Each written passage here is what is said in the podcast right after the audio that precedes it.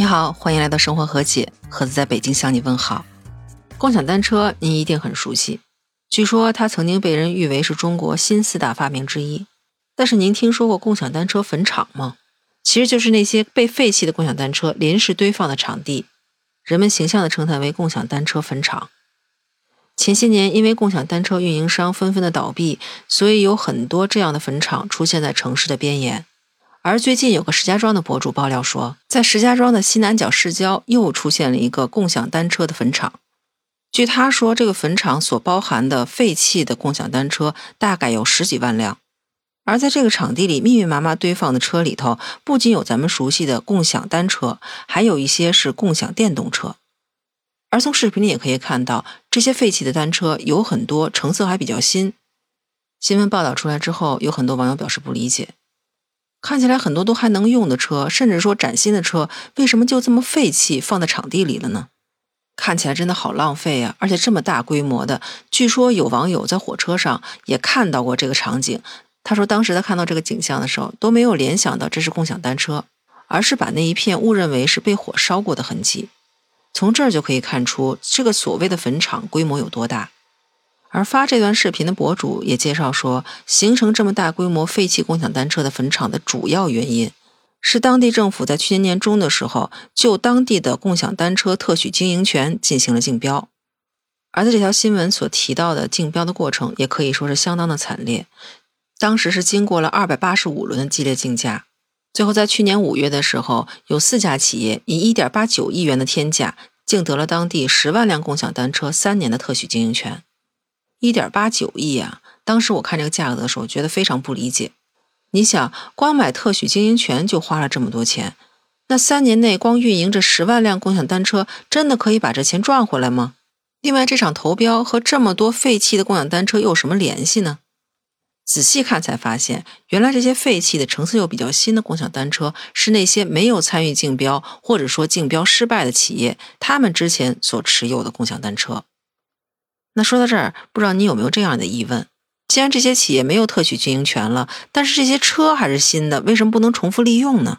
毕竟看这堆着密密麻麻像山一样的共享单车，估计每一个人心里都会觉得挺可惜的。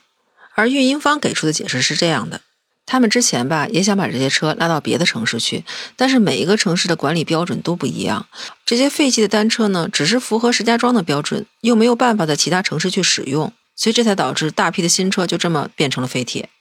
而对政府将共享单车的特许经营权拍卖这件事，其实有专家也提出了质疑。比如说，中国政法大学的副校长石建中先生就曾经提出，特许经营权应该是分为商业和政府两类，而政府特许经营权应该是面向提供公共产品的公用事业。那么这问题就来了，共享单车到底属不属于公用事业？因为他觉得共享单车实际上是解决居民交通出行最后一公里的很不方便的一个问题。比如说，您准备去坐地铁，可是您所在的位置离地铁站又比较远，可能有一公里或者两公里，您骑一个共享单车会比较方便。而从这一方面来说，他觉得共享单车所起的作用，相当于是政府干不了或者是不愿意干的事情。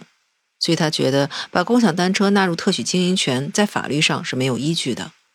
像咱们前面提到的石家庄拍卖特许经营权这样的事情，有可能会损害到当地的市场竞争，还有消费者的权益。说到这儿，又回到了前面我跟您提的这个问题：三年内十万辆共享单车，真的可以背回这将近两亿的投资，甚至盈利吗？您还别说，有人真有办法。这些拍得特许经营权的企业，相当于是垄断了当地的共享单车市场，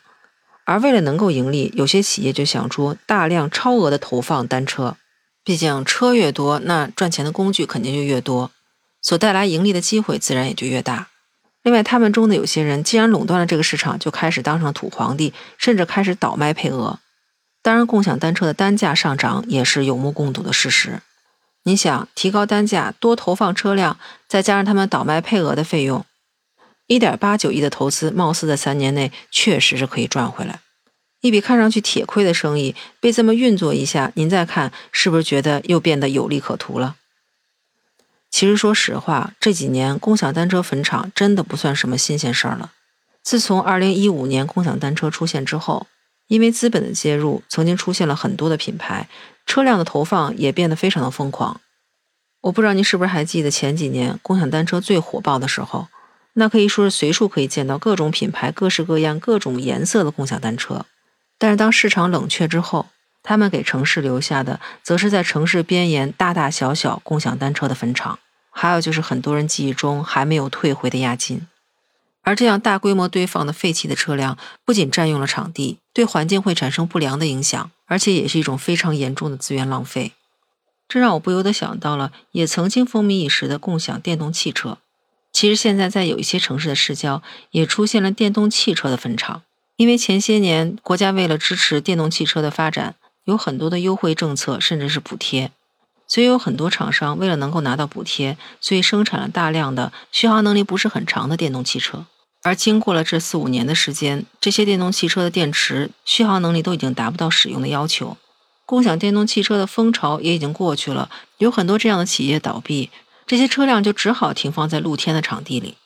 我看过一些报道，最开始呢，这些公司的老板想挽回一些损失，所以会请一些二手车交易商来看是不是能批量收购一些车。但是因为这些电池实在是性能太差了，再加上现在回收电动汽车电池的这种服务还没有完善，所以这些车也卖不出去，只好常年堆放在那里。说到这儿，其实无论是共享电动汽车还是共享单车，在市场的管理上，是不是都可以更人性化一些？说在投放量上，是否可以进行审核，能够既满足咱们老百姓的需求，也不造成这样的铺张浪费？资本服务大众当然是好事，但是如果资本把老百姓当成了韭菜，割了一茬又一茬，那最终冷的还是老百姓的心。您觉得是不是？另外，无论是共享单车还是共享电动车，废弃之后的有效利用。或者是及时回收，对当地的环境和城市形象都是挺重要的问题，也是期待在不久的未来，电动汽车的电池的回收能有一个妥善的办法，减少对环境的污染，也能减少电池废气对大家所带来的困扰。不知道您对这件事有怎样的看法？欢迎在评论区给我留言。那这期咱们就聊到这里，欢迎您加入我的粉丝群。可以在那个绿色可以聊天的软件中搜索“盒子”的拼音八八六八八，就可以找到我了。期待与您以另外一种形式聊天。我们下期见，拜拜。